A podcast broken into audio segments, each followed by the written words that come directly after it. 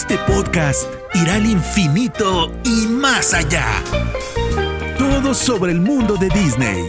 Desde análisis sobre películas y series, coberturas, entrevistas y experiencias personales, hasta controversias, datos históricos y curiosidades. Esto es Experimento 626. Ohana significa familia. Con Diana Su. Bienvenidos al episodio número 57 de Experimento 626, un podcast dedicado a todo lo que tiene que ver con el universo de Disney. Yo soy Diana Su, me pueden encontrar en Twitter y en Instagram como arroba guion bajo Diana Su y también en mi canal de YouTube que es Diana Su. Qué bien se siente estar de vuelta. Ya había tenido un par de semanas sin estar por acá y la verdad es que me encanta hacer esto para ustedes. En esta ocasión vamos a viajar hasta el Amazonas para conocer la historia de Jungle Cruise, que es la nueva película de Walt Disney Studios, que estrenó en cines disponibles y en Disney Plus con Premier Access el 30 de julio. Y para platicar sobre esto, les presento a mi súper invitado, querido amigo que es Alonso Valencia. Alonso, les digo rápidamente, escribe reseñas de películas en Warp Magazine, tiene un podcast llamado Popcorn and Gin, pero lo más emocionante es que tiene un sitio web llamado Estudio D, que ya tiene varios años, y uno de, las, de los productos que más me gustan de este medio es el Estudio D Live, que es, eh, bueno, Estudio D Live, yo ya lo estoy diciendo en inglés, es un show en vivo semanal en donde pues se enfoca a hablar de temas que tienen que ver con Disney y me hace muy feliz comentar que yo me sumo a ese eh, live cada vez que pueda, porque a veces por trabajo no puedo acompañarlo, pero ahí para los que sean fans de Disney siempre van a encontrar todo, todo relacionado con esto y además de la mano de Alons y de invitados o de gente como yo que pues amamos hablar de Disney. Así que Alons, bienvenido a Experimento 626 por primera vez. Muchas gracias Diana, la verdad es que estoy muy contento por participar en Experimento 626. He seguido el proyecto muy de cerca desde que lo empezaste, entonces que por fin podamos coincidir en este proyecto me da muchísimo gusto. Y sí, como mencionas, tenemos ahí el estudio de Live, que es un programa semanal lo pueden escuchar o ver en vivo en YouTube todos los martes a las 7 pm. Diana nos ha estado acompañando varias veces y también está con nosotros Charlie del Río. Entonces, pues me encantaría que nos pudieran acompañar. Y pues, como te comento, estoy muy feliz de que estemos aquí los dos para hablar de, de Disney, por fin, que somos muy fanáticos desde hace muchos años. Entonces, estoy súper contento de poder participar. Ah, yo también, Aluz. Muchas gracias por expresarte, sí, además de, de este proyecto. Sí, Charlie del Río estuvo aquí en Experimento platicando sobre Luca, pero bueno, ojalá gente nueva de acá se sume también a, a, tu show. Y el chiste es que entre fans de Disney compartamos toda la magia que amamos de este universo. Nuestro tema de hoy, Jungle Cruise. Vamos a platicar sobre, antes que nada, más allá de dar una opinión sobre la película, sobre la historia de esta atracción tal cual de los parques temáticos, porque ahí, a partir de todo eso, puedes apreciar y entender y tener una perspectiva diferente de la película cuando sabes de algunos gags, algunas cosas que suceden en la atracción, que suceden desde la atracción originalmente y que se insertaron en la película. Pero bueno, esta película surge a partir del juego de los parques temáticos de Disney, al igual que, y vamos a recordar otras, Piratas del Caribe, Haunted Mansion, no hay que olvidar la película de The Country Bears, que siento que es una que siempre dejamos fuera, no, es que la gente la tenga muy presente, pero también es una película que está basada en, en, una atracción que se llama Country Bear Jamboree, que está en Magic Kingdom. En español la película se llama La Gran Aventura de Barry y que por cierto la pueden ver en Disney Plus si no la conocían. The Tower of Terror es otra que está basada, digamos, surge a partir de esta eh, también serie tan icónica que es La Dimensión Desconocida, pero tiene su película también de Disney. Sí, sí, sí. Eh, The Tower of Terror es una de las... De hecho, es la primera película adaptada en una atracción de Disney. Eh, fue un proyecto que se lanzó directo a televisión y justo por problemas de derechos y demás cosas, no se retoman, obviamente, las, la temática de, de la Dimensión Desconocida, pero es un proyecto sumamente desconocido para muchos porque no, no creo que muchos la hayan visto. Está en Disney Plus y es una película que es protagonizada por Steve Gutenberg y Kirsten Dunst. Entonces, es un proyecto que hace muchos años que yo no veo. Eh, la platicaba apenas eh, sobre la temática de las películas que están basadas en atracciones. Y sí es una cosa muy única que, que podríamos revisitar después en otro episodio de Experimento 626, creo. Se me hace increíble porque además la atracción de The Tower of Terror eh, es mi favorita, la verdad. Es uno de mis juegos favoritos. Es que qué pregunta tan difícil. ¿Cuál es tu favorito, tu número uno? Pero sí, me encantaría que platicáramos sobre la historia porque hay unos datos ahí eh, curiosos, increíbles. Pero bueno, regresando a Jungle Cruise, que en realidad la atracción se llama Jungle River Cruise, para que sepan algunos datitos, ¿no? Porque el chiste también de este episodio, de este podcast, es que nos escuche la gente que a lo mejor vio la película y quiere entender un poco más de dónde sale todo, o que no la han visto, ¿no? Y también se trata de saber de la historia para entender mejor. Si llegamos a decir algún spoiler, avisamos, pero no se preocupen. Por ahora vamos con la historia de la atracción. Así que si ustedes van a los parques de Disney, ahorita mencionamos en dónde pueden encontrar el juego de Jungle Cruise. Es, es un juego que simula un recorrido en barco por varios ríos de Asia, África y Sudamérica, ¿no? Como si se juntaran todas estas regiones, digamos, en un juego, así sería. Los pasajeros que se suben a este barquito van explorando la flora y la fauna de, de, estos lugares con la ayuda de un guía. Y lo que se ve, estos animales que vemos, es hipopótamos, elefantes y todo eso son animatronics, ¿no? Entonces, tenemos todos estos elementos que conforman el juego y algo que es muy importante, pues es este, es este cast member que le hace de guía turístico, que sigue una especie de guion y que se le conoce como boat skipper, que creo que esa es una palabra muy importante, sobre todo si se ve la película en inglés. Todo el tiempo Dwayne Johnson en la película de Jungle Cruise está haciendo, él es un boat skipper, ¿no? Entonces son este tipo de guiños que pues si no conoces el ride o, no, los, no les das importancia alguna, ¿no? Pero ¿qué, ¿qué más podemos destacar de este recorrido en bote de la atracción? pues para que la, sepa, la gente sepa qué es vivir esta experiencia para quienes no han ido a los parques de Disney. Bueno, yo creo que es muy básico decir que el Jungle Cruise fue uno de los proyectos que pasó por primera vez en la cabeza de Disney justo antes de que creara Disneyland. O sea, era uno de los básicos para él. Hay un, un mapa muy famoso que es diseñado por Harper Goff, en donde estaba la idea de Disney de lo que él quería en un, parque temático, y tiene una casa del terror, y tiene este recorrido por un río en una jungla eh, muy este, exótico. Entonces, eh, yo creo que eso es súper básico. Incluso Dwayne Johnson lo menciona un poquito antes de, de, hacer la película y por qué le interesaba esto. Porque es uno de los básicos de Disney en cuanto a parques temáticos. Entonces, lo que debe saber la gente, yo creo que eh, es, un, es un ride que se basa en, en diferentes ríos alrededor del mundo. No es específicamente como lo vemos en la película El río Amazonas, sino toma aspectos de ríos en Asia, en África, diferentes cosas, y es esta idea, como mencionas Diana, de los skippers que van controlando el bote por el que vamos viajando en este río, y vemos a diferente fauna del lugar, vemos leones, vemos cocodrilos, hipopótamos, hay un gag, un gag muy famoso con los hipopótamos de que son muy peligrosos, y el skipper dispara al aire para que la gente no sea atacada por los hipopótamos, ¿no?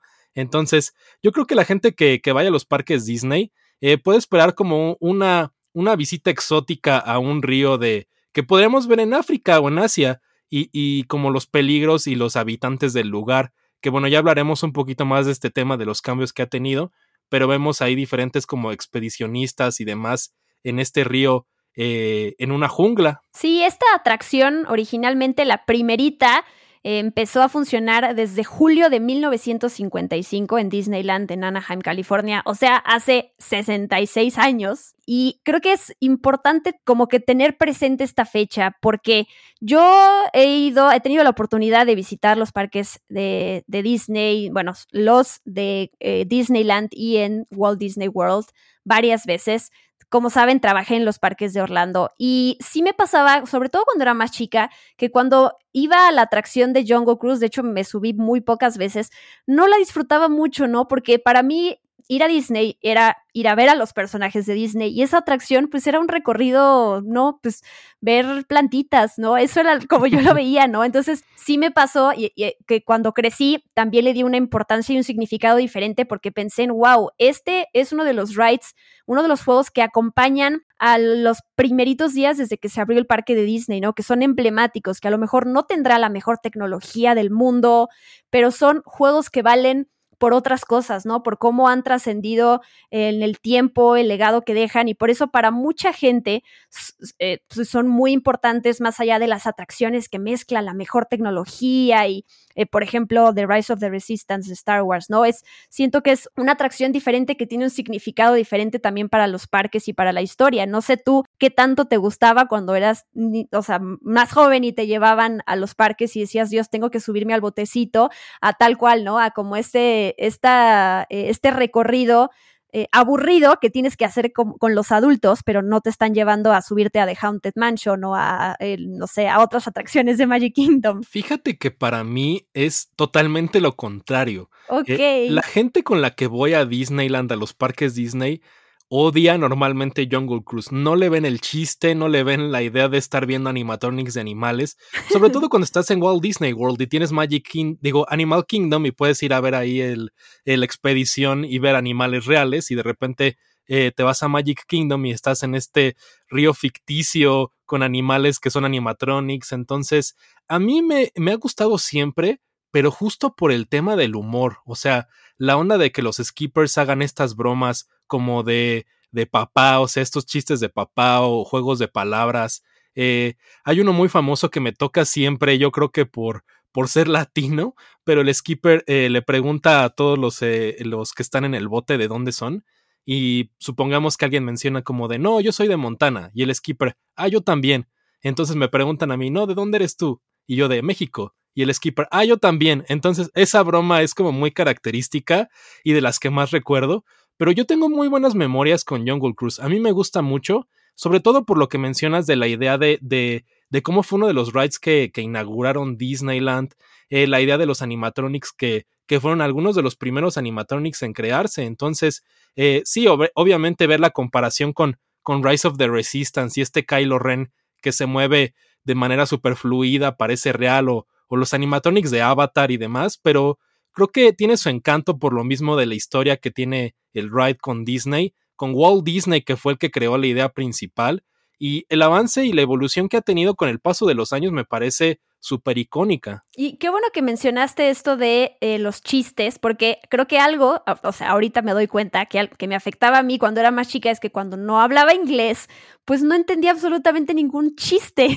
o sea, para mí era este guía que estaba hablando y que la gente que estaba alrededor se reían, algunos, ¿no? Porque siento que también entrar a este tipo de juegos, es, ni siquiera a este tipo de juegos, a todos, es entrar en la magia y en la dinámica que, te están pidiendo que hagas, ¿no? O sea, creo que tampoco se trata de estar ahí sentado en el barquito y observar, ¿no? Se trata como de entrar también en este juego que quiere proponer el guía, que está haciendo un papel al final de cuentas, ¿no? Entonces creo que eso fue lo que me, pues hacía que no podía disfrutar la experiencia del todo. Cuando trabajé en los parques de Orlando, también por alguna, una cuestión de estrategia, de poder darle direcciones a la gente y poder darle tips de qué hacer si me preguntaban, me subía casi todos los juegos, o sea, uno que otro me faltó por tiempo, porque estaban cerrados por remodelación o lo que sea, y entonces me subí a Jungle Cruise otra vez y lo disfruté de otra manera, ¿no? Fue como esta parte de wow, entender, cuando sabes la historia, cuando sabes en qué momento se hizo, en qué contexto, también le das otro valor, ¿no? A mí eso es algo que me gusta mucho también el balance de, de los parques, es encontrar estos juegos tan viejos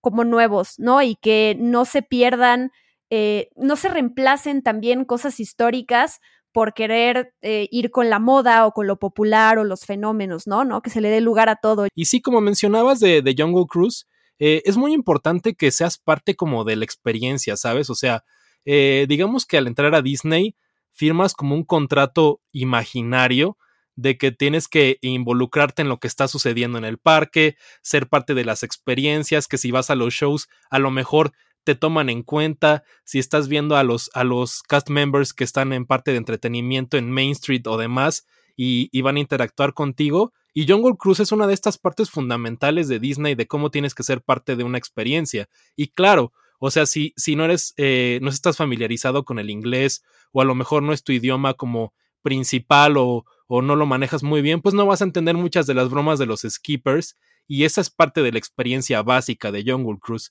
si no es estar viendo animales que a lo mejor no entiendes las bromas o el contexto que está detrás de, de un rinoceronte tratando de atrapar a unos exploradores en un, en un palo, ¿no? Ahí en medio de la selva.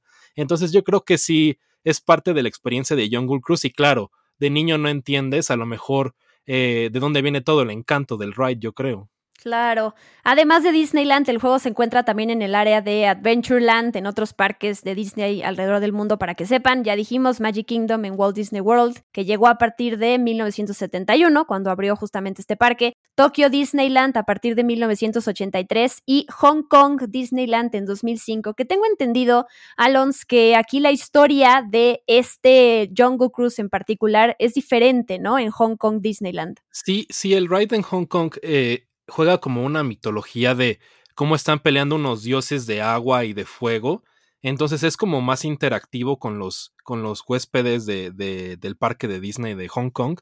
Eh, tiene como estas escenas de acción, los skippers interactuando con el agua, te salpican, de repente hay como unas explosiones, ves fuego. Entonces no tiene la misma línea que, que la atracción tiene en Disneyland, en Magic Kingdom y en el, en el ride de Tokyo Disneyland, que sí son la misma línea de los skippers y de estar con estas bromas y ver a los animales. En Hong Kong es totalmente distinto y es como una reimaginación del Jungle Cruise clásico.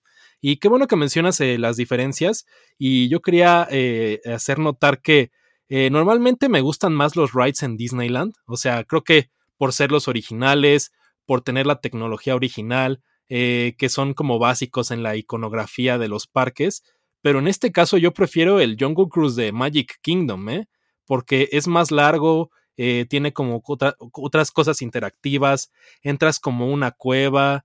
Eh, yo prefiero personalmente el Jungle Cruise en Magic Kingdom a diferencia de la versión de Disneyland, la verdad. Claro, y aquí entra paréntesis esta duda que luego tiene la gente de pues, ¿para qué visitarías? O sea, más allá de los diferentes rides y shows que hay en los parques de Disney alrededor del mundo, ¿para qué visitarías el mismo juego pero en, otro parque de Disney, ¿no? Y la respuesta ya la diste, son diferentes, puede haber variaciones en la historia que sean muy notorias, puede haber, no sé, algún, algo que añadieron, algún personaje, algún guiño, lo que sea, pero también el contexto y el tipo de gente que se sube contigo es diferente, ¿no?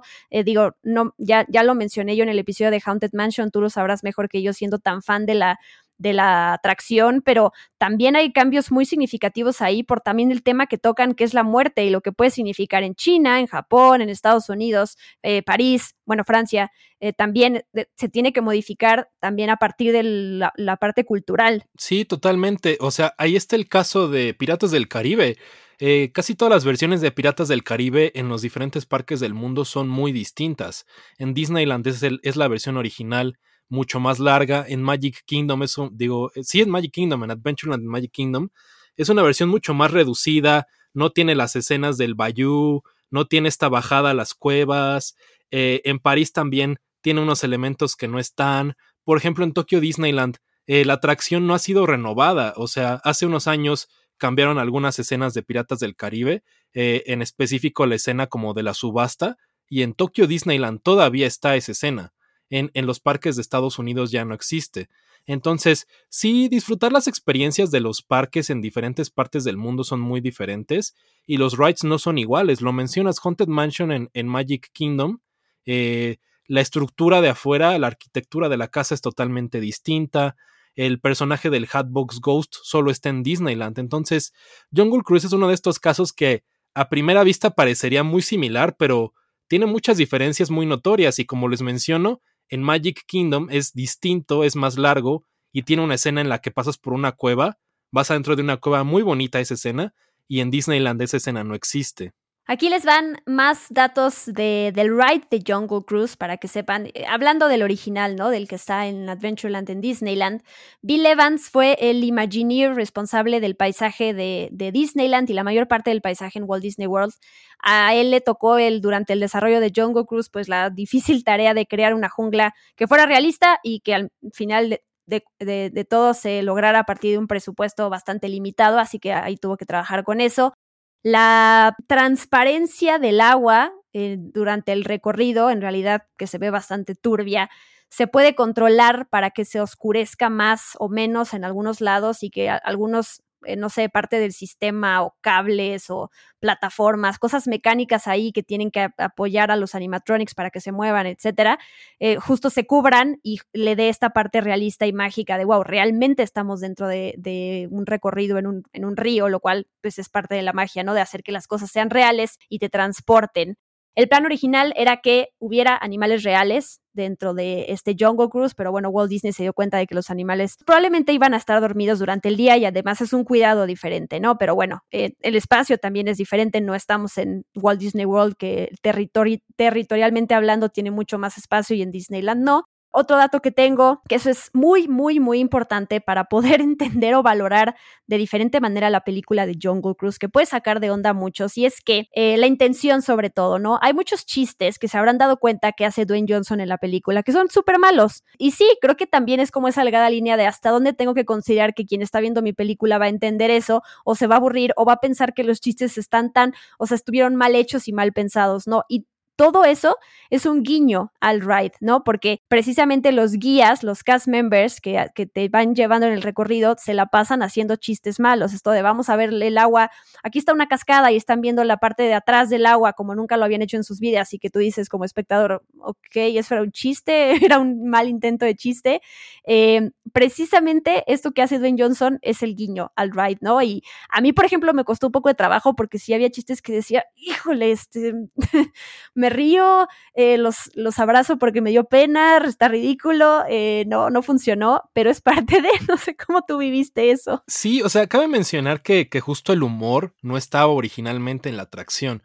O sea, eh, Jungle Cruise original de Disneyland de, en los días de apertura y los años después era como más este, explicativo, o sea, te daban a conocer datos de los animales, eh, cómo comían los leones, que si las jirafas, la altura del cuello y demás.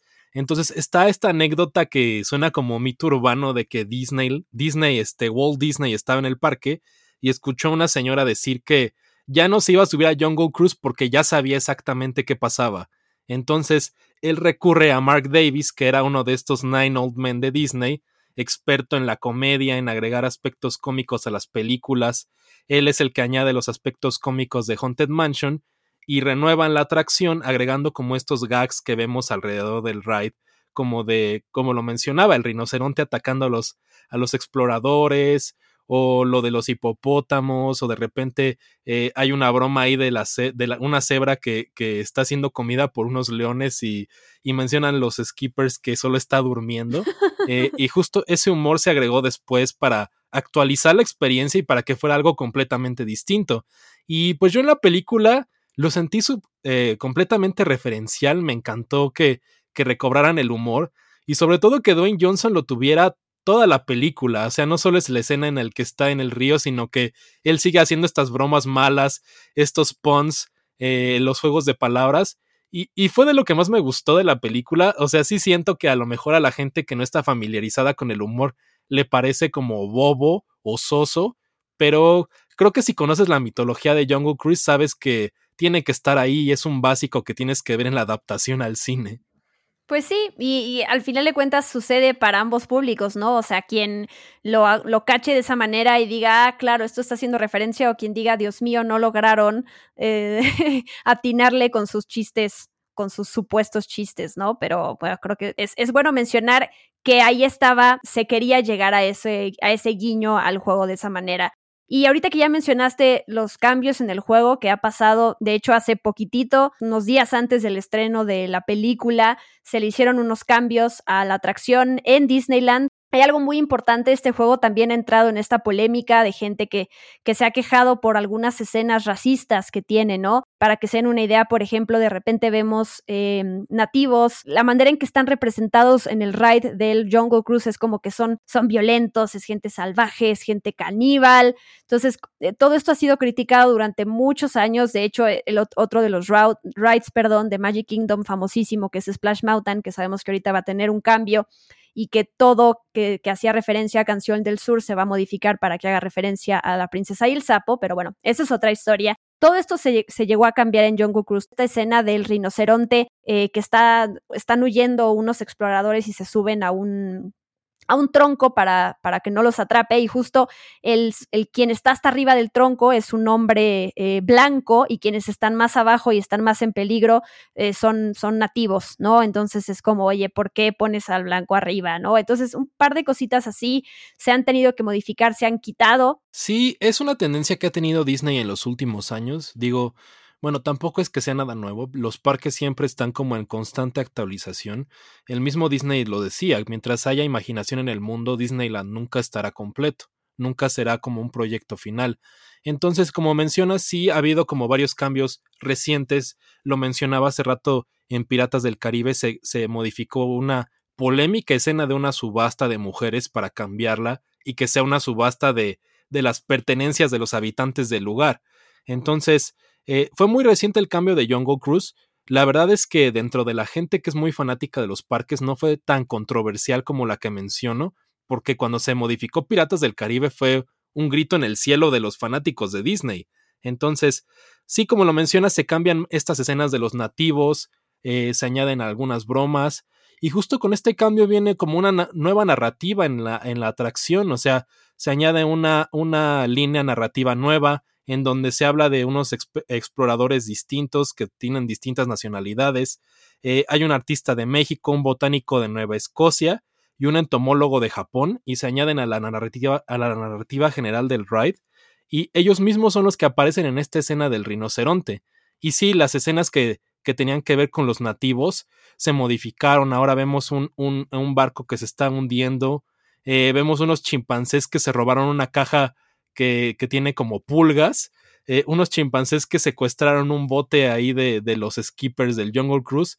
Entonces sí, es esta como nueva modalidad de Disney por actualizar sus, sus atracciones y pues para ser eh, políticamente, digamos, correctos, porque hay, hay que entender que muchas de estas atracciones se crearon en cuando había diferentes conceptos que ahora los vemos como erróneos y pues claro, tienen toda la razón, o sea, no es lo mismo hacer un ride en 1955 que, que vemos que cómo eran las, las este, representaciones culturales de la época en aquellos años a tenerlo nuevo en 2018, 2019 y 2020 que han sido estos cambios que han aparecido.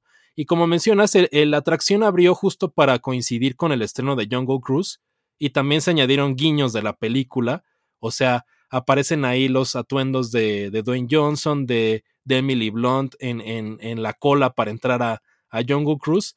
Y en Magic Kingdom sigue la actualización, esperan terminar para cuando sea el 50 aniversario de, de Walt Disney World, que está eh, como a la vuelta de la esquina en octubre.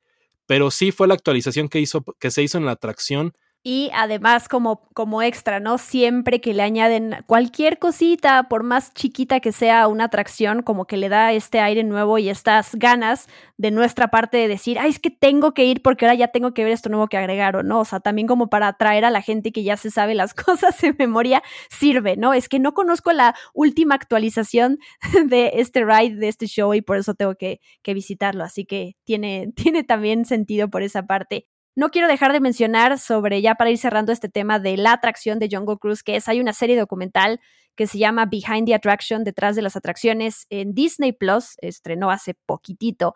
Y precisamente el primer episodio de 43 minutos se centra en la historia de Jungle Cruise, ¿no? Algunas cositas que ya hemos mencionado acá, mm, los demás episodios que están ahora se tratan sobre La Mansión Embrujada, Star Tours, The Twilight Zone, Space Mountain. Justo lo más valioso de estos documentales y de estos materiales que, lanza Disney en Disney Plus, eh, lo mismo con The Imagineering Story, que a mí me encanta, y otros eh, materiales dedicados a los parques, es que vemos mucho eh, footage que era desconocido al público. O sea, en The Imagineering Story hay footage de cómo fue el primer día en Disneyland, el día de apertura, Aquí en Jungle Cruise vemos cómo fue la creación de la atracción, eh, cómo se fueron quitando los árboles, se ponían, eh, los primeros viajes. Hay footage ahí de Disneyland adentro de uno de los barcos. Entonces, es súper valioso ver estos trabajos, además de que te aportan eh, datos de trivia que a lo mejor tú no conocías, anécdotas de los trabajadores de los parques, de la gente que está relacionada a la compañía, eh, aparece ahí uno de los Domínguez, que es de estos que eran los dueños de, de, de, de, la tierra de donde se hizo Disneyland. Hablan de una palmera que está ahí, que era originalmente de la tierra antes de que fuera comprada por Disney y se conserva en Jungle Cruise hasta nuestra fecha. Vamos a pasar ahora sí a hablar de la película tal cual de Jungle Cruise, un par de datos ahí de elementos que nos gustó y que no. Quiero empezar con las referencias. Hay referencias muy evidentes, hay referencias que si tú le preguntas a la gente que está detrás de la película, te va a decir, nos basamos en esto, quisimos hacer un homenaje a esto, lo otro. Pero a mí siempre me gusta y creo que es muy válido preguntarle a la gente que ve la película es, ¿a ti qué te recordó?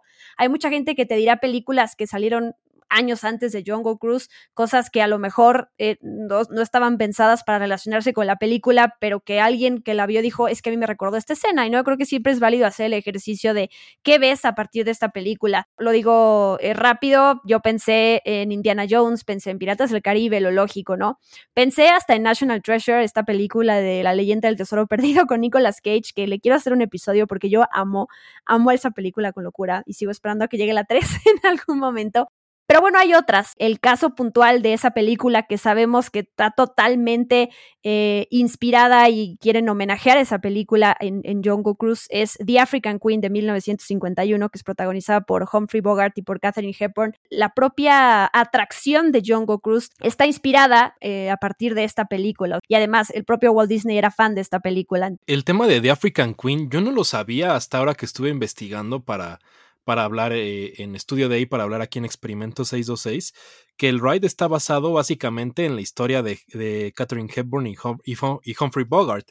Entonces, eso fue la referencia clara que yo vi cuando vi la película y sin saber que de ahí venía toda la historia del ride. Esa fue la primera película que yo relacioné. Y, otra que quiero mencionar es eh, Romancing the Stone de Robert Zemeckis, protagonizada por Michael Douglas. Sí, es una película que también mencionan el, ahora que estoy viendo las entrevistas detrás de cámaras de Jungle Cruise, pero definitivamente toda la interacción de los personajes viene de, de Romancing the Stone, además de que obviamente el setting pues es el mismo, ¿no? Una jungla buscando ahí un artefacto como divino que tiene que ver con el viaje que están haciendo estos personajes. Fue de las películas que a mí me recordó cuando estaba viendo Jungle Cruise y, y La momia de Stephen Sommers, estas dos películas eh, que si bien son como una especie de remakes de los, de los monstruos de Universal, pero que tomaban, como mencionas, aspectos de Indiana Jones, y veíamos allá a Brendan Fraser y Rachel Weisz. Eh, justo esto fue lo que me recordó Jungle Cruise. Sí, otra que podemos sumar, digo, ya dijiste la momia, pero por ejemplo, 20.000 leguas de viaje submarino, tal cual el submarino ahí del, del príncipe Joachim, hace pensar también. Y, a ver, referencias súper puntuales de esta película de The African Queen que ya mencionamos y para que sepan dónde localizarlas, ¿no? Algunas de ellas, por ejemplo, el, el, aspecto tal cual de Bogart en la película, tal cual la base del aspecto de Dwayne Johnson en la película de Jungle Cruise. Emily Blunt, su personaje que es Lily Houghton, ese apellido no es una cosa de casualidad y ya. El nombre completo de Catherine Hepburn es Catherine Houghton Hepburn. Ahí está el, ese apellido del personaje de Emily Blunt que también eh, pues surge a partir de esta conexión. Esta broma recurrente que le hace Frank a Lily de que la apoda Pants por su persistencia a usar pantalones todo el tiempo. Eh, Catherine Hepburn fue de las primeras mujeres o la primera mujer en el cine que desafió las convenciones de su época de usar pantalones en una película. Entonces todo eso está ligado. Y qué bueno que mencionas justo lo de los pantalones porque además de ser una referencia de African Queen, se vuelve como un tema recurrente en la película, sobre todo porque tenemos aquí a una mujer que estaba desafiando los estereotipos de la época, justo la interacción con su hermano tiene como un cambio ahí de roles en donde ella eh, se percibiría como lo percibían los hombres en esa época, las acciones que tiene, tomar el mando, tomar los pantalones de la, de la aventura en, en la selva. Yo creo que ese es uno de los aspectos que más me gustó de la película, poner a, a, Emily Blunt en este personaje como que desafiaba, como, como lo mencionaba, estereotipos, y se convierte como en uno de los ejes principales de, de este viaje en el Amazonas. Y me encanta que, que Dwayne Johnson siempre le esté comentando de lo de los pants y que haga referencia a, a cómo es la moda en Londres y él cómo está acostumbrado y cómo tiene una percepción, digamos, vista actualmente errónea de lo que debería de ser una mujer. Entonces, si bien es una referencia directa de African Queen, en la película sirve como una referencia y un subtexto que está ahí súper importante y que creo que es muy, muy importante recalcarlo porque fue de los aspectos que más me gustaron de la película y que creo que eh, Disney tomando como algunas eh, directrices que no había tomado en años anteriores, trata de presentar a personajes de una manera distinta. Sí, definitivamente. Por la parte del diseño de vestuario, pues hacer la mención a Paco Delgado, a este diseñador de vestuario español, que pues es quien justo está detrás de esto, ¿no? De intentar traducir las órdenes que le dan para crear en, en, ropa, ¿no? En tela. A mí me parece siempre impresionante preguntarle justo a la gente de vestuario, la gente de compositores de la música, cómo es que transforman todo eso en notas o en, o en tal cual en ropa, ¿no? Es, es, es, es todo un don y talento. Vamos rápidamente por los, los, personajes, ¿no? Sobre todo los que más nos gustaron. Tampoco vamos a ahondar en, en, todos, pero definitivamente hay algo que se menciona en las críticas de todo, todo el mundo es la gran química entre Emily Blunt y Dwayne Johnson, ¿no? Me acuerdo cuando yo estuve la, en, la expo, en la expo de D23 cuando se anunció el proyecto y salieron ellos a presentarlo. Y de hecho, eh, después se hicieron unos trailers, uno en donde se veía como ella era la protagonista de la historia y luego algo pero adaptado a como si él fuera, ¿no? Entonces había esta rivalidad desde la parte de la promoción de la película que me encantó porque encontrar esa química entre, entre los actores, por más que uno sea actor y tenga que adaptarse y tenga que intentar generar como que esa, esa dinámica con alguien, porque pues es su trabajo, no siempre se logra, ¿no? Y aquí de verdad es que es qué buena química tienen, se disfruta muchísimo. Sí, estoy totalmente de acuerdo. Creo que la química que tienen Dwayne Johnson y Emily Blunt es súper notoria y es el aspecto principal, eh, no solo para mí, sino para mucha gente que ha visto la película, verlos en pantalla, esta relación como de amor y odio, eh, las risas, la, la comedia, yo creo que es muy importante y quiero recalcar que justo Emily Blunt estaba eh, agotada de hacer cine y que no quería involucrarse con John Good Cruz porque venía de hacer Mary Poppins Returns y A Quiet Place Part 2, las dos como seguiditas. Entonces no estaba convencida de, involucrarse con el proyecto y el director, este Jaume Colette Serra, eh, y, Dwayne Johnson, no sé si se diga Jaume Colette Serra, creo que es John Colette Serra. yo digo Jaume también, que nos perdone si lo decimos mal.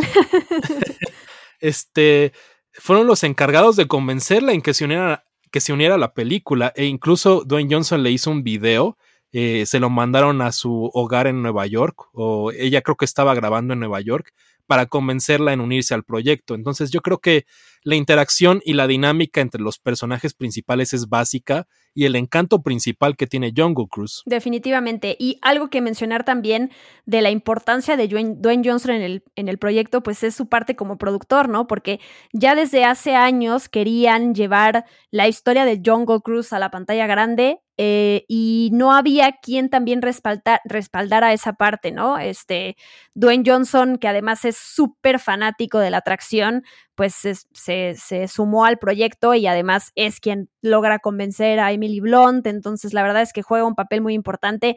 Hay que destacar que los dos ya tienen historia con la compañía de Disney, o sea, Emily Blunt la hemos visto en la película de los Muppets, en, en, em, en El Bosque, Into the Woods, y eh, por supuesto en El Regreso de Mary Poppins, y a él en películas como Race to Witch Mountain y The Game Plan, eh, Moana, ¿no? También ahí como la voz de Maui. Entonces, ya es gente querida para la compañía con quien se puede trabajar bien hasta ahora. Hago esta reflexión, ¿no? ¿Qué hubiera pasado si esta misma historia, así tal cual, pero modificas y pones actores que, pues que no son tan conocidos, ¿no? Son talentosos, pero Creo que este imán también de estrella carismática que tienen tanto Emily Blunt y Dwayne Johnson es muy importante para ciertos proyectos que si no tienen eso, mm, yo creo que no salen a flote, ¿no? O sea, en una película en donde no es que digas, wow, qué bien eh, se desenvuelve el guion y, los, y las locaciones y los efectos. La verdad es que no es una película que destaque en todo eso, pero precisamente como tiene estos dos actores tan magnéticos, creo que tienen un papel fundamental el que sean estos dos supernombres en la película. Sí, totalmente de acuerdo. Yo creo que el gancho para gente que no está familiarizada con, con la historia detrás de la película, que no sabe de dónde viene, pues ven ahí el nombre de Dwayne Johnson y es lo primero que quieren ver en la cinta. Entonces, eso y Emily Blunt, que es una actriz súper carismática, que ha estado liderando la taquilla en los últimos años, yo creo que es un factor para que mucho tipo tipos diferentes de audiencia quieran ver la cinta. Quiero mencionar que la película está actualmente en el primer lugar de taquilla, que es algo que yo no esperaba porque no, no pensaba que la gente estuviera tan familiarizada con este producto como lo estaba con otras películas como, como la franquicia de Piratas del Caribe, pero yo creo que el resultado es bastante favorable y esto tiene mucho que ver definitivamente con nuestros dos protagonistas, además del trabajo también de Jack Whitehall, que tiene un, un personaje ahí que sirve como medio de comic relief y, la dinámica que tiene él con, con eh, Emily Blunt y con Dwayne Johnson. Sí, él es muy bueno. Y yo agregaría también a Jesse Plemons, ¿no? Este, este príncipe Joachim, que por cierto es un personaje de la vida real, rápido, en la vida real tal cual se suicidó en 1920 a los 29 años porque sufría depresión tras la abdicación del trono de su padre que lo convirtió en un plebeyo, ¿no? Eso es como el contexto de este personaje. Pero bueno, interpretado por Jesse Plemons, que este villano caricaturesco, la verdad, y el acento, y me gustó mucho, me gusta mucho ver a Jesse Plemons. Creo que es este actor que no es el protagonista en las historias que vemos, pero en estos papeles que le tocan hacer muy puntuales, es muy creíble, es muy disfrutable, sí es ridículo, pero eso es, eso es lo que quieren lograr con este tipo de, villano, que toda esta historia de meter a este nazi se me hizo también como ah, rara, sin necesidad de ser solamente por, ok, en la época y en el contexto en donde estamos, pero también siento que no fue bien aprovechado eso y no venía al caso, pero bueno, él como su, caracterización eh, me gustó. ¿Sabes qué? Sí es raro o sea, sobre todo porque la película tiene muchos antagonistas distintos, que es algo muy extraño. Y, de repente el foco se pierde acerca de quién es como la contraparte de nuestro protagonista. Pero yo sentía a Jesse Plemons y este personaje del príncipe Joaquim como una eh, representación medio caricaturesca de los villanos clásicos de Indiana Jones, que simplemente siempre eran los nazis, ¿no? A mí mi primera percepción acerca del personaje era llevar a los villanos clásicos de Indiana Jones, ponerlos ahí en Jungle Cruise y hacerlos todavía más absurdos y caricaturescos. Y, y, rescato que Jesse Plemons esté haciendo algo distinto porque como que de repente se estaba typecasteando en estos papeles como de agente del FBI o agente de la CIA o, o cosas así como muy serias, iguales, de la misma línea como medio sobria y medio gris y verlo en un papel totalmente distinto creo que le añade más matices a sus a, sus, a, su carrera histriónica. Claro, viéndolo así, o sea, entendiendo como esta referencia en Diana Jones e insertándolo de esa manera, puede ser que tengan eh, más sentido. Hay otros nombres importantes de mencionar, saliéndome un poquito de los actores, ¿no? Jaume Colette Serra, o Colette en realidad, porque estamos pronunciando todas las letras, no sé, pero bueno, este cineasta español estadounidense eh, que está en Hollywood desde los 18 años y que ha hecho películas como La Casa de Cera, como Non-Stop con Liam Neeson. Eh, va a ser Black Adam, de hecho, es el director de esta próxima película de DC con Dwayne Johnson. Y a mí, de lo, mejor que ha hecho para mí, eh, o por lo menos la película que a mí me encantó, que está muy bien lograda, es The Shallows, esta película con Blake Lively y un tiburón que la acecha, que la verdad el nivel de tensión es increíble no será la película más original del mundo entero, pero creo que lo que vas a ver ahí en la hora y cacho que dura te tensa muchísimo. Totalmente, ¿eh? totalmente. Yo creo que para mí personalmente el mejor trabajo de Colette Serra es The Shallows. Me encanta ver esta interacción de Blake Lively, esta amenaza como acuática y, y, en general creo que se ha definido por hacer mucho cine de acción con Liam Neeson, ¿no? Lo mencionabas non-stop y demás y creo que estos aspectos lo ayudan como para llevarnos a una aventura distinta con otros tintes que no sean principalmente la acción. James Newton Howard está involucrado en la música de Jungle Cruise. Digo, recientemente lo escuchamos en otro score de Disney que es Raya y el último dragón, que por cierto me gustó mucho lo que hizo ahí con la música. Ha estado en otros proyectos de Disney como El Cascanueces y los Cuatro Reinos, Maléfica, Dinosaurio, este, Atlantis, El Planeta del Tesoro y demás. Pero siento que en esta película, si bien la música ahí acompaña bien, tampoco se volvió que tú terminas después de escuchar, de ver la película, perdón, y dices, wow, me quedé también con esta parte del score que es muy heroico, muy épico, eh, o se desvanece y entonces entra en el drama o en la parte cómica, ¿no? Creo que eh, sí es bastante olvidable en ese sentido, pero bueno, tampoco es que sea, que sea algo que estorbe en la historia, ¿no? O que sea, sea, demasiado manipulador o que digas como, hijo, la música no me deja meterme en la escena como debería, creo que tampoco es así, entonces, está ok. Oye, Diana, hablando de la música, yo te quería hacer dos preguntas. Estuve leyendo por ahí que James Newton Howard metió como diferentes tonos o algunos ritmos de Indiana Jones que yo no los percibí nunca en la película. También lo leí de The Riders of the Lost Ark, ¿no? Sí. Ajá, sí, y yo no, yo no lo sentí en la cinta. Creo que el score de John Williams es súper icónico y lo identificas luego, luego. Entonces, yo no lo percibí. Y la segunda es que la película tiene una versión como de Nothing, Nothing Else Matters de de Metallica que aparece ahí en unas escenas. Entonces, ¿Lo sentiste como raro, como que iba con la trama? A mí me brincó cuando lo escuché en un principio, pero no sé, quiero saber tu opinión acerca del tema. Lo de Indiana Jones tampoco lo percibí, o sea, de hecho lo, lo, leí, lo tuve que leer para decir, ah, ok, estaba, pero pues no sé dónde. Y lo de, lo de Metallica me pareció completamente extraño, o sea, porque justo además es una canción tan reconocida que yo, que ni siquiera soy fan de Metallica, dije como, claro, esa canción la conozco y por qué rayos, ¿no? Como que uno empieza a pensar, ok, tiene que ver por el título o cuál es el mensaje de la canción o el personaje quiere, no sé, o sea, fue muy raro, no, no entendí por qué la utilizaron. Yo tampoco, o sea, la escuché y, y de verdad pensé, ¿está sonando metálica o el soundtrack se parece o están haciendo referencia? Y no, si era Nothing Else Matters. Entonces de repente escucharla en una escena eh, de Jungle Cruise que está ubicada en una época totalmente distinta, como que te saca un poco hasta de la sinapsis de la película, como lo sientes extraño. Digo, si fuera algo como un producto como Cruella, en donde el soundtrack tiene mucho que ver y los artistas que están en el soundtrack y las canciones, pues lo entiendo, pero en una película donde escuchas el score de James Newton Howard y de repente escuchas a Metallica, creo que es una, una cosa bastante extraña, creo yo. Ah, quiero mencionar sobre la taquilla, tú lo dijiste hace rato, la película de Jungle Cruise a partir de su primer fin de semana pues está en primer lugar. Pero, ¿qué significa esto? Variety sacó una nota que el título es ¿Es Jungle Cruise un éxito en taquilla? Es difícil saberlo en esta época y de hecho no es que podamos tener una respuesta ahorita de sí o no, pero bueno, se puede reflexionar, ¿no? Jungle Cruise en su primer fin de semana recaudó 34 millones de dólares en la taquilla en Estados Unidos, 27.6 internacionalmente y 30 millones en Disney Plus. Eh, con Premier Access. Entonces, si sumas todas estas recaudaciones, pues te dan 90 millones más o menos de dólares en total en este primer fin de semana. Si tomáramos en cuenta un panorama al de antes de la pandemia, pues esto sería terrible, ¿no? Porque la película habrá costado 200 millones de dólares para producir y luego los 100 millones que le sumas para comercializarla, promocionarla y todo eso, ¿no? Entonces, no estamos ya en ese panorama, entonces no se puede tomar así. Si leí, por ejemplo, con estos números en Estados Unidos, ¿no? Tomando en cuenta 34 millones de dólares en Estados Unidos, películas como Space Jam, Una nueva era, recaudaron 31 en su primer fin de semana en Estados Unidos, Godzilla vs. Kong 31 también, Cruella 21,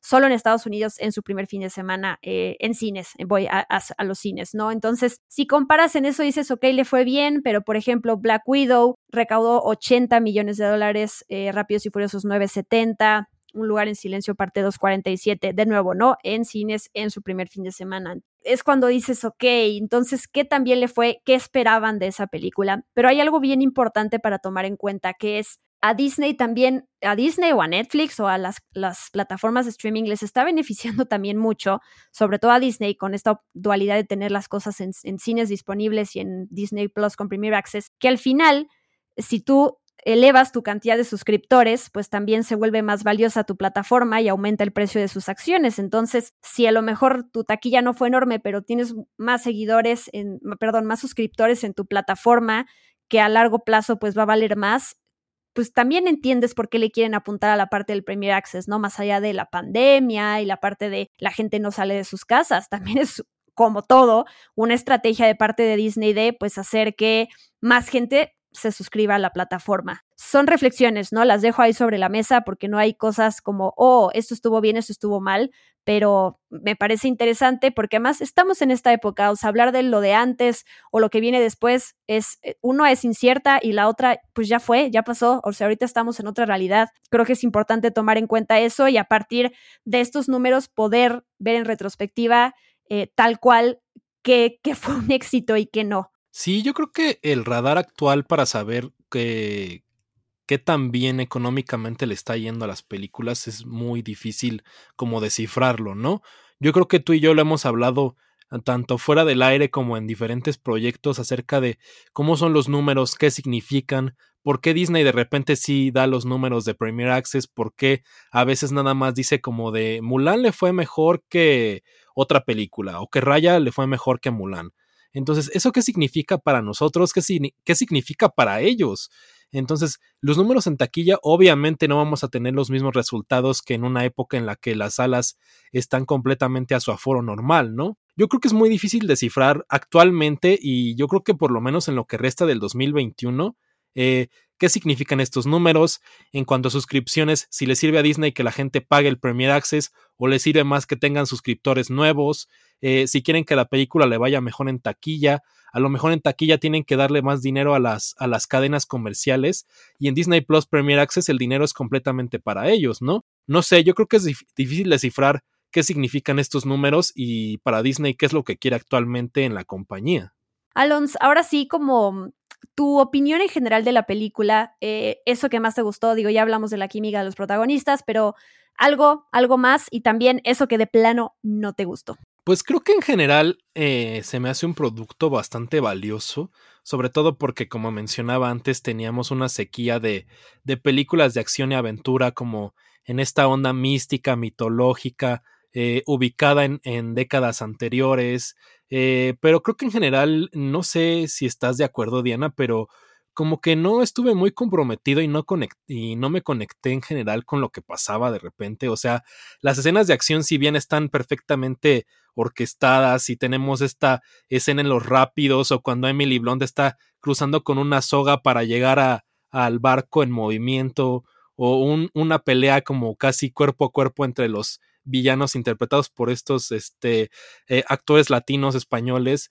Eh, siento que la acción como no me conecté con ella como con otras películas que mencionamos como lo era La momia o en el caso obviamente de Indiana Jones como que fue lo que menos me gustó, como que no estaba yo comprometido con la acción que veíamos en pantalla y definitivamente lo mejor para mí es la interacción de los personajes principales y la química de, de Emily Blunt y Dwayne Johnson. Creo que al final eso es lo que me llevo de Jungle Cruise y lo que más me gustó de la película en general.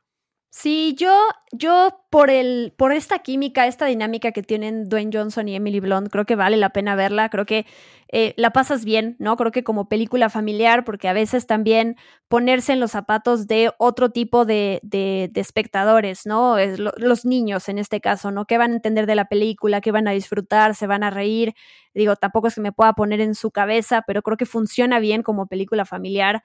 Creo que por ellos vale, luego, porque uno luego pone la balanza, ok, esto no me gustó, pero eh, esto está tan bien logrado que la recomiendo. Yo por ese lado eh, contesto que sí. Le, sumo a lo que dices, estoy de acuerdo. Eh, lo dijimos hace rato, hay muchas subtramas innecesarias, ¿no? Esta cantidad de villanos que de repente aparecen, que de repente parece que uno va a tener un rol más grande y de repente se olvida durante gran parte de la, de la historia y de repente reaparece. Entonces, creo que esas son cosas confusas que no tienen necesidad de ser. Y a mí lo que sí de plano no me gustó nada los efectos, los efectos visuales, estas pantallas verdes, esta, esta inmersión que deberías de sentir de realmente estar en este río y en esta jungla, y, o sea, de repente como tomas ahí que yo digo, híjoles, esto se ve tan irreal que me molesta más siendo algo como Disney, ¿no? Que es como de, oye, podrías corregirlo eso inmediatamente. No estoy yendo a ver a Tom Cruise en Misión Imposible que quiero que realice todas sus escenas de acción, él, ¿no? Pero sí siento que hubo partes que dije, híjoles, ¿en serio? Las resolviste de esta manera. Y creo que la sensación real de peligro tampoco está de repente, ¿no? O sea, de nuevo, es una película familiar, sabemos que hay una clasificación eh, y, ahí, no vas a meter ahí la violencia extrema, pero sí hubo un punto en donde siento que tanto chiste, tanta parte simpática y ellos, que esta, esta, esta parte del antagonista y, y como concepto, no como el villano físico, sino la sensación del peligro, es, siento que no está igual de bien nivelada que la parte heroica, ¿no? Que esa, esa contraparte no la siento tan evidente y eso me faltó. Pero bueno, fuera de eso, creo que la, la esencia del ride se manejó de una manera eh, eh, original, creo que funciona, ¿no? Dentro de la libertad de crear una historia alrededor de eso, hacerle homenaje al ride y al final de cuentas tampoco tratar de, híjole, ¿cómo hacemos que un ride como el de Jungle Cruise de siete minutos, el que dura la atracción, dure una hora y media, ¿no? Que se salgan de eso y puedan jugar solamente con conservar la esencia y contar una historia disfrutable, ¿no? Entonces, creo que en ese sentido es, está bien logrado. Sí, totalmente de acuerdo. Yo creo que... Eh como bien mencionas, la película se siente extraña porque eh, si bien se filmó en Hawái, sientes que es como una pantalla verde tras otra, ¿no? Como que ellos están en, un, en una pantalla verde gigantesca y las escenas del río de repente se combinan con ambientes que se sienten artificiales, el CGI ahí está raro. Incluso lo vemos en este, eh, como la mascota de Dwayne Johnson, ¿no? Próxima, que es este, es un jaguar, creo, y de repente se siente como súper falso y el CGI es extraño. Y, y, me brinca como mencionas porque hay otros proyectos de Disney eh, nuevos y contemporáneos en donde la película en nivel efectos especiales se siente mucho más fresca, mejor realizada, y tomando en cuenta los presupuestos gigantescos que, que, añade Disney a estas producciones, pues es extraño ver un resultado final en el que sientes que los personajes están como en, una, en un ambiente falso. Y hablando de, del ride, de, de cómo se adaptó, pues creo que justo esto es lo que más me llevo de la película. O sea, tanto los easter eggs de Jungle Cruise, estas menciones a las, a las bromas originales del ride, como fanático de los parques y fanático de las atracciones, pues creo que es lo que más me llevo de la película y lo que más me gustó al final. Si bien mencionaba la química y la interacción de, de, de Dwayne Johnson con Emily Blunt, pero creo que eh, ver una película basada en una atracción que conoces, que te gusta, que amas, que sabes su historia y ver estas referencias de nuevo y los easter eggs me encantaron y creo que fue lo que más me,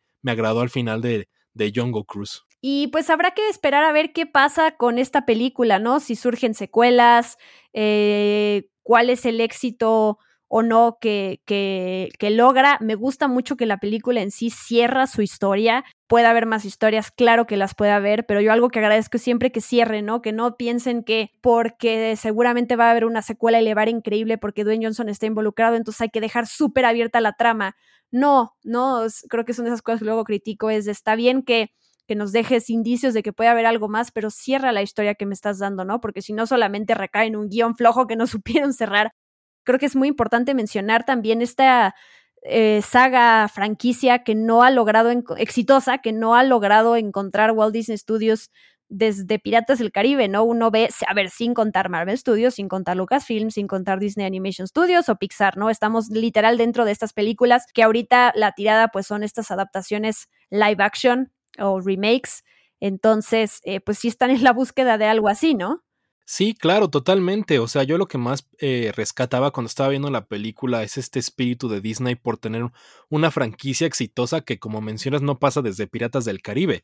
Y eso Piratas del Caribe a la mitad de su, de su run en cines, porque tuvo cinco películas distintas y yo creo que el éxito se fue diluyendo a partir de la, de la cuarta película, eh, después de que cierra esta trilogía con personajes como Orlando Bloom o Kira Knightley, de repente ya solo teníamos a Johnny Depp en el protagonista, en el papel protagónico y creo que eh, de ahí en fuera Disney no le ha logrado pegar a ninguna de estas franquicias. O sea, está ahí el, eh, ejemplos como El Llanero Solitario, John Carter, eh, el Príncipe de Persia, que todas tienen como esta línea de acción-aventura, que yo creo que la compañía trata de, de lograr que se vuelvan franquicias redituables y tengamos secuelas, y hasta la fecha no lo han logrado, y como mencionas la historia de Young Cruz, si bien cierra, yo creo que los resultados que le ha dado en taquilla, tomando en cuenta los factores que mencionábamos como la pandemia y los diferentes eh, resultados tanto en Premier Access como en, en la taquilla, eh, yo creo que podríamos tener una franquicia nueva. No sé si me gustaría verla, eh, pero creo que se podrían explorar distintos panoramas para que los personajes principales eh, los veamos en aventuras a lo mejor alrededor del mundo o regresando al río, no sé, pero, pero creo que Disney sigue en esta búsqueda de tener una franquicia redituable como lo fue Piratas del Caribe en los 2000. Sí, a ver, 4.500 millones de dólares es lo que ha recaudado más o menos toda la saga de Piratas del Caribe con cinco películas. La última logró más de 794 millones de dólares, para quien piense, yo entre ellos, que ya era una película eh, floja, ¿no? Que, que, que, no sabe salir de su trama y de su, su obsesión con el personaje de Jack Sparrow, que en su momento fue buena, pero eh, hay que, hay que salirse también de, de eso, ¿no? Aún así le fue increíble. Se supone que hay una película más en puerta dentro de la línea y también un spin-off, pero bueno, hasta ahora no sabemos tampoco cuál es el estatus de todo eso, pero sí está bien que, que empiecen a explorar y este tipo de películas de aventura al estilo de Jungle Cruise también siento que es algo que suma, que la gente disfruta y pues ya veremos eh, también si los protagonistas se quieren, si hubiera una secuela, si se quisieran comprometer, ya veremos qué pasa quiero mencionar un par de, ya dijimos muchos de los easter eggs, datitos ahí que hay en la película, pero para mencionar algunos que faltan. Por ejemplo, al principio cuando vemos al personaje de Emily Blunt, a Lily, que está tratando de recuperar o de llevarse más bien esta punta de flecha eh, hay un investigador ahí que está raspando unas, eh, son como unas, unos crustáceos que se llaman percebes, según encontré, ahí en un cañón de un, de un barco que es un guiño justo al Perla Negra de Piratas del Caribe, la maldición del Perla Negra. Por ejemplo, el pájaro de, del personaje de Paul Giamatti que se llama Rosita podría ser una referencia a otra atracción de Disneyland que es Enchanted Tiki Room, también muy emblemática. Quería ahondar un poquito en el, en el easter egg de, Rosita que mencionabas porque es uno de mis favoritos de los parques Disney que como bien mencionas es esta línea que viene del Enchanted Tiki Room que menciona de ¿y qué le pasó a Rosita? que lo menciona José, que es el, es el, el ave principal del show, pero a lo largo de la historia se ha ido actualizando esta mitología. Eh, eh, años después se añadió en el Big Thunder Mountain Railroad, hay una, hay una jaula ahí que tiene el nombre de Rosita, eh, haciendo pensar que se escapó y que llegó al Big Thunder Mountain Railroad. Después se agregó a la cantina este de los skippers, la Skipper Canteen, en donde hay una carta que está dirigida a Rosita. En el Trader Sam Sticky Bar, que es otro de los aspectos favoritos de los fanáticos de los parques, que es este bar temático que justo hace referencia al Trader Sam que también vemos en la película. Hay una carta dirigida al Trader Sam por parte de José preguntándole si él sabe qué pasó con Rosita. Entonces, esta mitología se ha, ido actualizando con el paso de los años hasta el 2018 en el que se añadió un restaurante al aire libre ahí en Adventureland en Disneyland que se llama el Tropical Hideaway y ahí podemos ver por primera vez a Rosita cantando, que es este animatronic que está presente en el restaurante y que justo eh, mezcla lo, lo, mejor de dos mundos porque eh, canta haciendo referencia al Tiki Room y hace bromas del Jungle Cruise. Entonces, eh, la mitología de Disney que, que, se, que se transmite a las películas me encanta. Y fuera de estos easter eggs que mencionabas, pues creo que mencionar lo que, lo que retoma The Rock de los Skippers, que es como esta referencia a la octava maravilla del mundo, que es la parte de atrás del agua, que es un gag que se hace en el ride y que es de los básicos porque si bien la, la experiencia cambia cada que te subes al Jungle Cruise, el único gag que se mantiene siempre que tú estás es este este chiste de la parte de atrás del agua que es la octava maravilla del mundo. Y de ahí en fuera creo que el Trader Sam, que es un personaje que, que vemos en la película interpretado por Verónica Falcón, que es uno de los legendarios personajes de Disney y que es parte o era parte del Jungle Cruise porque se quitó en esta actualización y, y ahora nada más vemos como una tienda de regalos del Trader Sam ahí al final del Jungle Cruise actualmente en Disneyland y en Magic Kingdom. Pues, Alons, algo más que se nos haya olvidado, algo más que quieras comentar sobre Jungle Cruise. Pues solo mencionar que sí, que es una película que vale la pena ver y si son fanáticos de los parques Disney, pues creo que la disfrutarán un poquito más viendo todas estas referencias e easter eggs que estuvimos mencionando, ¿no?